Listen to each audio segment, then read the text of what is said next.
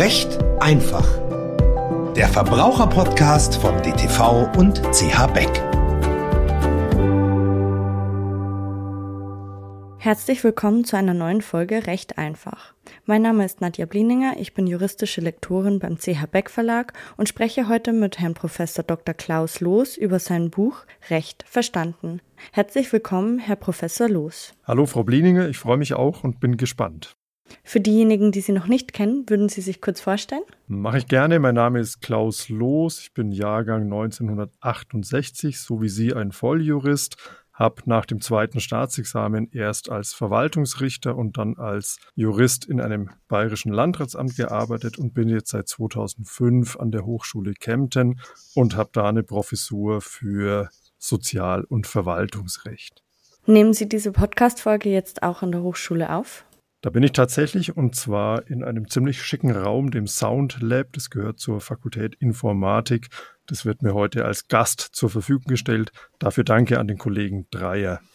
Sehr schön, dann würde ich gleich mal einsteigen wollen. Und zwar habe ich mir überlegt, was Ihr Buch denn von anderen Büchern dieser Art unterscheidet. Was Sie dazu veranlasst, dieses Buch zu schreiben? Was wollen Sie damit bezwecken?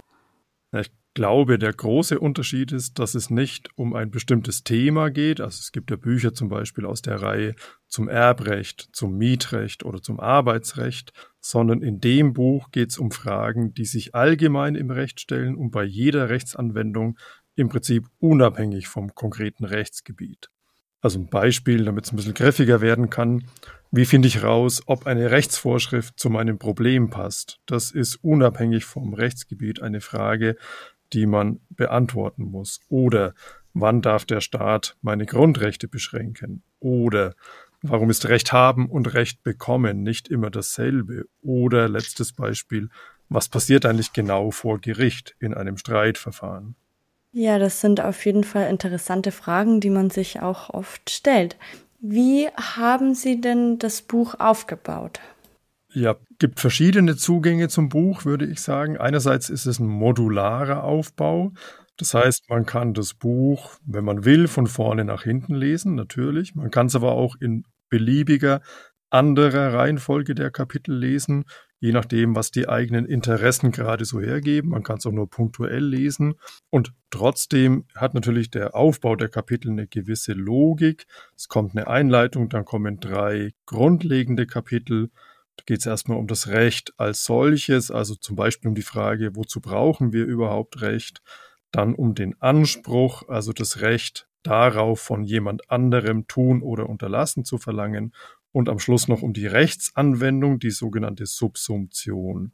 Und in den späteren, den hinteren Kapiteln geht es dann erstmal um die Rechtsprofis, also solche wie Sie und mich, Frau Blininger, und Urteile und dann nochmal ein bisschen genauer um Zivilrecht und Zivilprozess, um Verwaltungsrecht und den Verwaltungsprozess, um Strafrecht und den Strafprozess. Und in der Mitte als Verbindendes sozusagen ist jetzt erstmals in dieser dritten Auflage des Buches ein Kapitel über die Grundrechte eingefügt worden.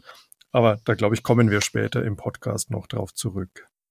Genau, es hört sich so an, als hätten Sie mit Ihrem Buch einen Streifzug durch das Recht gemacht. Welche Rechtsgebiete gibt es denn und wie stehen sie im Verhältnis zueinander? So eine Steilvorlage, diese Frage für einen Juristen. Wir Juristen und Juristinnen lieben das Bilden von Kategorien oder man könnte auch platt sagen, das Einsortieren in Schubladen. Und wenn man das mal sehr groß denkt, dann hat sozusagen der einfachste Rechtsschrank genau zwei Schubladen oder zwei Fächer und die würde man dann beschriften, einmal mit Privatrecht und im anderen Fall mit öffentlichem Recht. Also das wären die beiden ganz großen Einteilungen. Um das ein bisschen zu veranschaulichen, Privatrecht, jemand kauft sich ein neues Rennrad, jemand verkauft seine gebrauchte Skiausrüstung zum Beispiel. Wenn man sich mal in diese Perspektive versetzt, dann wird jeder in solchen Verhandlungen vor allem an sich selber denken, auf sich selber achten. Und das ist im Privatrecht auch absolut legitim. Kehrseite davon ist, dass man in weitem Umfang auch selber dafür verantwortlich ist, seine Dinge vorzutragen und vielleicht auch durchzusetzen im Streit. Beide Seiten in der Verhandlung sind gleichberechtigt und rechtliche Folgen hat das Ganze erst, wenn es zu einer Einigung kommt, also wenn ein Vertrag geschlossen wird. Das mal ganz grob zum Privatrecht. Im öffentlichen Recht, ist eine ganz andere Konstellation, geht es um Entscheidungen von Ämtern oder von Behörden, in der Regel über Anträge oder Anliegen des Bürgers oder der Bürgerin, also zum Beispiel Entscheidungen des Studentenwerks über einen BAföG-Antrag oder eines Bauherren oder einer Familie, die bauen möchte, über den Bauantrag oder die Festsetzung der Steuer, der Einkommenssteuer durch das Finanzamt, nachdem ich meine Steuererklärung dort eingereicht habe. Das heißt, im öffentlichen Recht steht auf der einen Seite der Bürger oder die Bürgerin und auf der anderen Seite steht eine staatliche Stelle. Und da ist natürlich von Gleichberechtigung eher nicht die Rede, sondern muss man einfach zugestehen, da ist die staatliche, die behördliche Seite in gewissem Maß dem Bürger überlegen.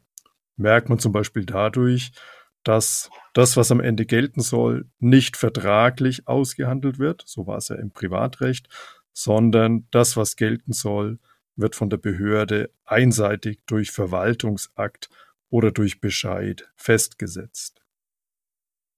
Ja, ich denke, jeder kennt es auch aus dem alltäglichen Leben. Man hat seine Berührungspunkte mit dem Zivilrecht, mit dem öffentlichen Recht, manche auch mit dem Strafrecht. Was vielleicht auch ganz interessant wäre für die Zuhörerinnen und Hörer, wie entstehen denn Gesetze? Wer macht diese Gesetze eigentlich? Ja, das ist vermeintlich eine harmlose Frage. Die müsste ich schon ziemlich kompliziert beantworten, wenn Sie mit Gesetzen nicht nur die Gesetze im strengen Sinn meinen würden, sondern vielleicht auch sowas wie Rechtsverordnungen und Satzungen. Aber ich glaube, das lassen wir besser mal draußen hier im Podcast. Konzentriere mich mal auf die Gesetze. Gesetze stammen typischerweise von der Legislative, also von der gesetzgebenden Gewalt. Das sind jetzt verschiedene Organe auf Bundesebene, zum Beispiel der Bundestag und wenn die Länderinteressen betroffen sind, auch der Bundesrat. Und für die Gesetzgebung gibt es ein penibel geregeltes, förmliches Verfahren, das dafür eingehalten werden muss. Und ein Gesetz braucht im Parlament natürlich auch demokratische Mehrheiten. So wäre es auf der Bundesebene, auf der Landesebene ist es ein bisschen einfacher. Da sind es in der Regel die Landesparlamente, die der Gesetzgeber sind. Also in Bayern zum Beispiel der Bayerische Landtag. Ja, ich glaube, tiefer brauchen wir an dieser Stelle auch nicht einsteigen. Das Gesetzgebungsverfahren ist ja doch ein recht komplexes System, mit dem wahrscheinlich auch hm, so mancher Jurist Schwierigkeiten hat. Was vielleicht noch interessant wäre zu wissen, gibt es denn Gesetze, die über den unseren stehen? Ja, auch, auch das ist so. Und das ist auch gar nichts Schlimmes. Also vielleicht nochmal kurz im, im nationalen Recht geblieben, im deutschen Recht. Da ist es noch interessant zu wissen, dass wir da so eine Art Normenpyramide haben, also eine Rangordnung, eine Hackordnung innerhalb verschiedener Vorschriften. Und an der Spitze dieser Pyramide, dieser Rangordnung steht das Grundgesetz, also das Verfassungsrecht. Das bedeutet jetzt im nationalen Recht, jedes Gesetz, das der Bundestag oder der Landtag beschließt, muss verfassungskonform sein, also darf nicht im Widerspruch zu Vorgaben aus dem Grundgesetz stehen. Das ist mal das eine. Und im anderen Kontext, Deutschland ist ja nicht alleine auf der Welt, Deutschland ist Mitgliedsstaat der Europäischen Union. Und damit ist eigentlich schon klar, dass das deutsche Recht vom europäischen Recht überlagert wird und auch überlagert werden muss. Da gibt es jetzt wieder EU-Spezifika, die wir, glaube ich, nicht ganz breit auswalzen müssen, aber doch die groben Linien. Auf der europäischen Ebene werden entweder Richtlinien oder Rechtsverordnungen beschlossen. Das sind dann die Bezeichnungen dort. Eine Richtlinie bedeutet, die muss ins nationale Recht eingepasst oder hineingeschmiegt werden. Aber der nationale Gesetzgeber hat da gewisse Spielräume, wie er das am Ende macht. Die Richtlinie gibt nur einen Rahmen vor. Das ist die indirekte Methode, wie europäisches Recht unser Recht überlagert. Die direkte Methode wäre die Rechtsverordnung, also die europäische Rechtsverordnung. Die wird beschlossen von den EU-Organen und gilt dann in jedem Mitgliedstaat unmittelbar und exakt gleichlautend, halt nur in die Landessprache übersetzt. Gibt es ein Beispiel, das vermutlich einige kennen werden, nicht alle freuen sich drüber. Es gibt seit einigen Jahren die sogenannte Datenschutzgrundverordnung die unmittelbar bei uns auch angewendet werden muss. Das ist eine Rechtsverordnung aus der EU. Ja, die Gesetze sind ja in aller Regel sehr abstrakt gefasst, der Lebenssachverhalt sehr konkret. Wie wende ich denn das abstrakte Gesetz auf den konkreten Sachverhalt eigentlich an? Hm, jetzt sind wir, glaube ich, bei der zentralen Herausforderung in der Rechtsanwendung. Das versuche ich auch hier im Studium den Studierenden näher zu bringen. Ausgangsproblem, die Rechtsfrage, das Problem, der Fall, der mich beschäftigt, ist immer konkret und individuell. Die Vorschrift, die ich darauf anwenden will, ist in der Regel genau andersherum abstrakt und generell formuliert. Das heißt, ich muss jetzt herausfinden, ob das irgendwie deckungsgleich ist, mein konkretes Problem und die abstrakte Norm. Und dafür gibt es eine Technik. Diese Technik heißt Subsumption. Subsumption stammt aus dem Lateinischen und bedeutet grob, dass man etwas unter etwas anderes legt. In unserem Fall würde man den Fall unter eine Vorschrift versuchen zu legen und am Ende quasi von oben drauf schauen und feststellen, ob es hier eine vollständige Übereinstimmung gibt. Wie gestaltet sich das denn im Einzelnen? Ja, Sie wollten es nicht anders. Wir steigen ein bisschen tiefer ein von mir aus. In, in der Theorie ist es noch relativ überschaubar. Die Subsumption besteht aus drei Schritten. Der erste Schritt ist der Obersatz, der zweite Schritt ist der Untersatz und der dritte Schritt ist dann die Schlussfolgerung. Was bedeutet das jetzt? Beim Obersatz muss ich erstmal eine Vorschrift suchen und finden, die für mein Problem passen könnte. Dann zerlege ich diese Vorschrift in den Tatbestand oder die Voraussetzungen und die Folge oder die Rechtsfolge. Und dann zerlege ich diesen Tatbestand nochmal weiter in einzelne Voraussetzungen oder in einzelne Tatbestandsmerkmale. Wenn der Gesetzgeber Begriffe verwendet, die sich nicht von selber erschließen, muss ich da unter Umständen noch auslegen, um herauszufinden, was denn mit dem Wort, mit Formulierungen gemeint ist. Dann ist der Obersatz irgendwann fertig und abgeschlossen. Jetzt komme ich zum Untersatz, also zweiter Punkt der Subsumption. Jetzt versuche ich meinen Fall stückchenweise Voraussetzung für Voraussetzung unter diese einzelnen Tatbestandsmerkmale zu bringen. Dabei darf ich natürlich den Fall nicht verbiegen. Der Fall ist, wie er ist. Das ist ja ein echtes Problem aus dem echten Leben. Ich muss nur gucken, ob das zu meinen einzelnen Tatbestandsmerkmalen passt. Und der dritte Schritt ist dann relativ simpel. Das ist die Schlussfolgerung. Jetzt schaue ich quasi von oben auf dieses Puzzle. Und wenn ich feststelle, in meinem Fall sind alle Tatbestandsmerkmale der Norm erfüllt, dann tritt auch in meinem Fall die Rechtsfolge ein, die in der Norm angeordnet ist. Wenn ich feststellen sollte, es sind nicht alle Voraussetzungen erfüllt, müsste ich vielleicht eine neue Subsumption mit einer anderen Vorschrift versuchen und weiter versuchen, für mein Problem eine Norm zu finden, die passen könnte. Könnte man jetzt noch schöne Beispiele bilden, aber ich glaube, damit langweilen wir dann auch sehr schnell die Hörerinnen und Hörer. Und wir wollen ja auch animieren, ins Buch zu schauen. Also auf Seite 40 in der dritten Auflage gäbe es ein kleines Beispiel auch zur Subsumption.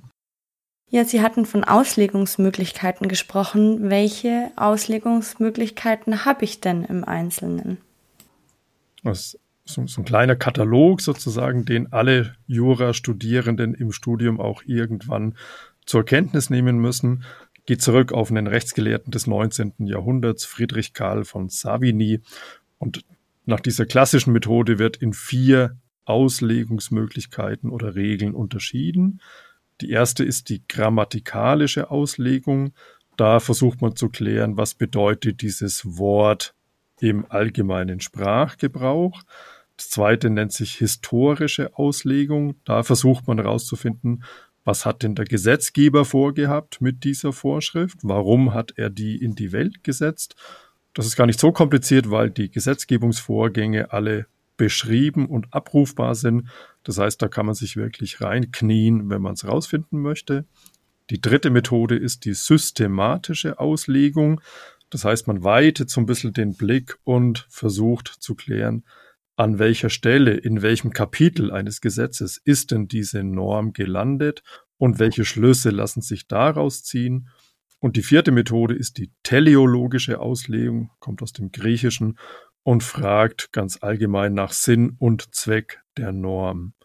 Jetzt habe ich vier Methoden genannt, aber es geht da nicht darum, von den vieren die in Anführungszeichen richtige auszuwählen.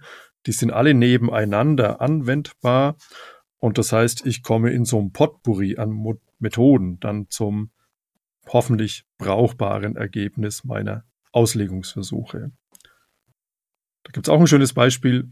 Wer es nachlesen möchte, im Buch auf Seite 49, zumindest die Frage kann ich hier auch formulieren. Die Frage heißt nämlich, wenn man sich Schmuck schenken lässt, den der Freund mit Geld bezahlt hat, dass der Freund aus dem Verkauf eines Gemäldes erzielt hat, das er gestohlen hat im Vorfeld, ist man dann eine Hehlerin, indem man den Schmuck annimmt, oder ist man keine Hehlerin? Und da kann man ganz schön mal diese vier Auslegungsmethoden durchprobieren. Was sich jetzt bestimmt viele Hörerinnen und Hörer fragen werden, ist, äh, wer bestimmt denn eigentlich, wie man das Gesetz auslegt? Das ist vermutlich eine ganz entscheidende Frage. Wenn die Parteien sich einig werden sollten, dann ist es ja weiter kein Problem. Dann hat man eine Lösung gefunden, die für beide passt. Wenn beide sich nicht einigen können und es zum Streit, also zum Rechtsstreit kommt, dann bestimmt das Gericht, das über den Streit entscheidet, wie jetzt die entscheidenden Normen ausgelegt werden. Oder um es vielleicht noch konkreter oder noch pointierter zu formulieren, dann bestimmt die einzelne Richterin oder der einzelne Richter über die Auslegung in diesem Fall. Auch da gibt es also wieder eine Hackordnung. Das, das ist richtig und das ist vielleicht auch wieder ein kleiner Trost. Es gibt ja Instanzen bei den Gerichten. Das heißt, wenn mal so ein Auslegungsproblem bei einem Bundesgericht angekommen und dort entschieden worden ist, dann wird es natürlich bekannt in den Fachkreisen. Und wenn das gleiche Problem in einem Folgefall in unteren Instanzen wieder auftritt, dann werden die natürlich in der Regel die Auslegung des Bundesgerichtes übernehmen. Das müssen sie zwar nicht, weil Richter streng genommen nicht an Entscheidungen anderer Gerichte gebunden sind, aber sie tun natürlich den Parteien keinen Gefallen, wenn sie da anders entscheiden, weil das nur Rechtsmittel gegen das Urteil provoziert, solange bis der Streit wieder beim Bundesgericht wäre. Und da würde ja die frühere Auslegung vermutlich wiederholt werden. Das kann man dann auch abkürzen. Ja, um den Hörerinnen und Hörern die Möglichkeit zu geben, erstmal zu verdauen, was wir heute schon alles besprochen haben, würde ich fast vorschlagen, den Rest des Buches in einer neuen Folge zu besprechen. Ist, glaube ich, eine sinnvolle Idee, Frau Blininger. So machen wir es. Dann erholen wir uns auch ein bisschen und machen uns wieder fit für den zweiten Teil. Ganz genau. Und alle Zuhörenden, die jetzt schon Lust bekommen haben, in das Buch reinzulesen, bevor es das nächste Mal mit der zweiten Folge hier weitergeht, den Rechtsberater Recht verstanden von Herrn Dr. Professor Loos finden Sie beim Backshop back-shop.de oder Ihrem Buchhändler des Vertrauens. Herr Professor Loos, ich bedanke mich recht herzlich für das interessante Gespräch mit Ihnen und freue mich schon aufs nächste Mal. Darauf freue ich mich auch schon. Bis dann, Frau Blininger.